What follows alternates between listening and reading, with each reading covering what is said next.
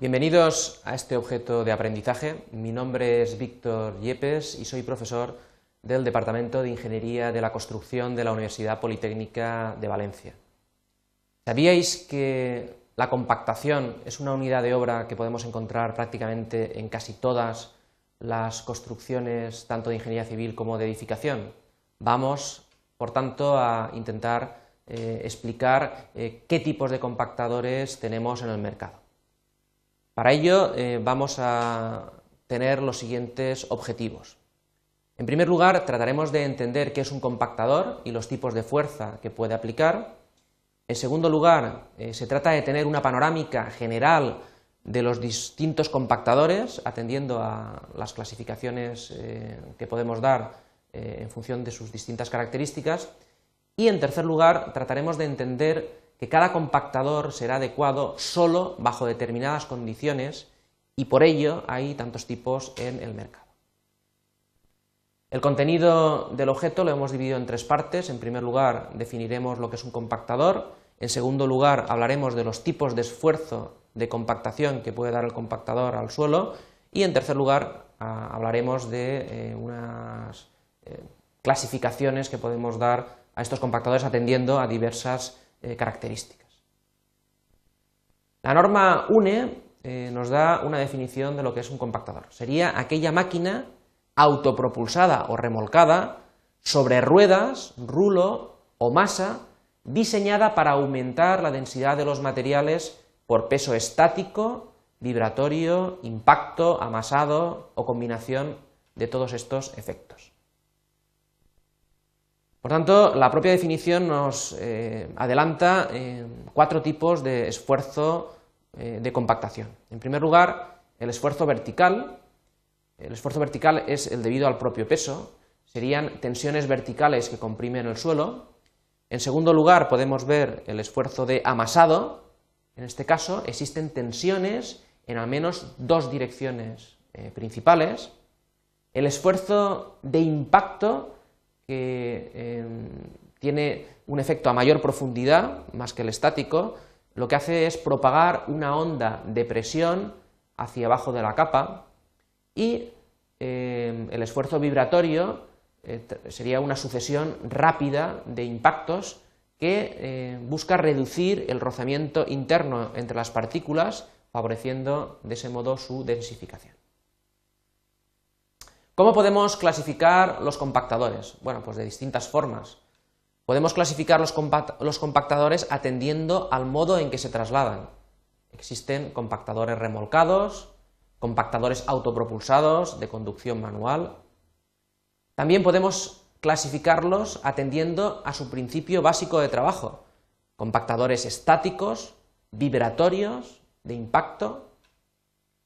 Atendiendo a su herramienta de trabajo, Tendríamos rodillos lisos, patas apisonadoras, ruedas neumáticas, bandejas vibrantes, pisones.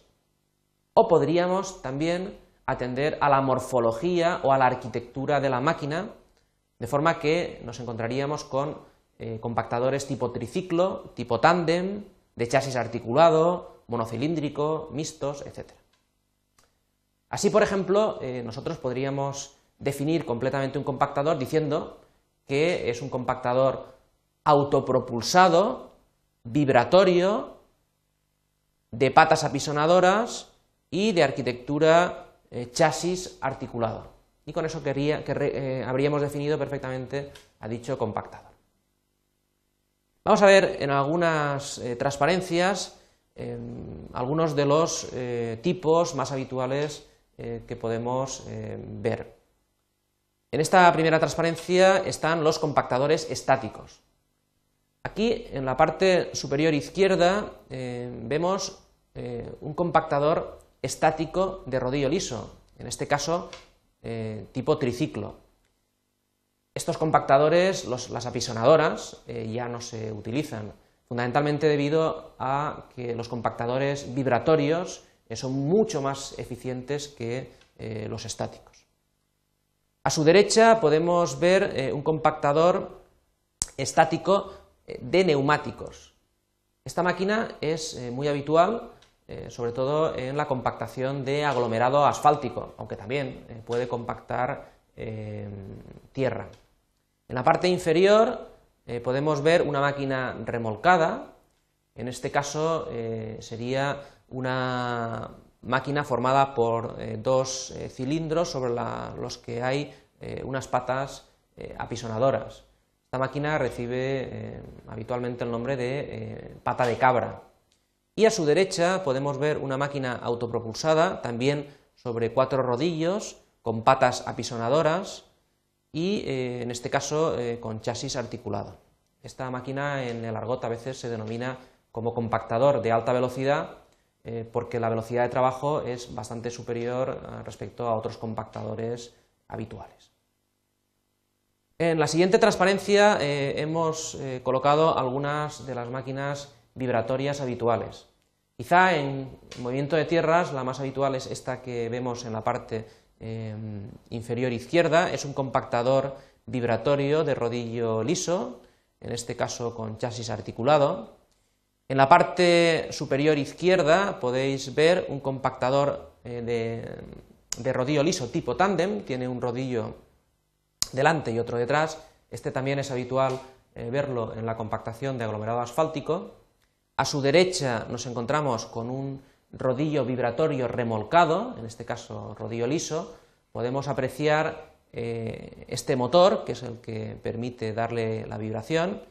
Y eh, en la parte inferior derecha podemos ver un compactador, en este caso autopropulsado, en cuyo rodillo existen patas apisonadoras. También es, eh, como hemos dicho, vibratorio.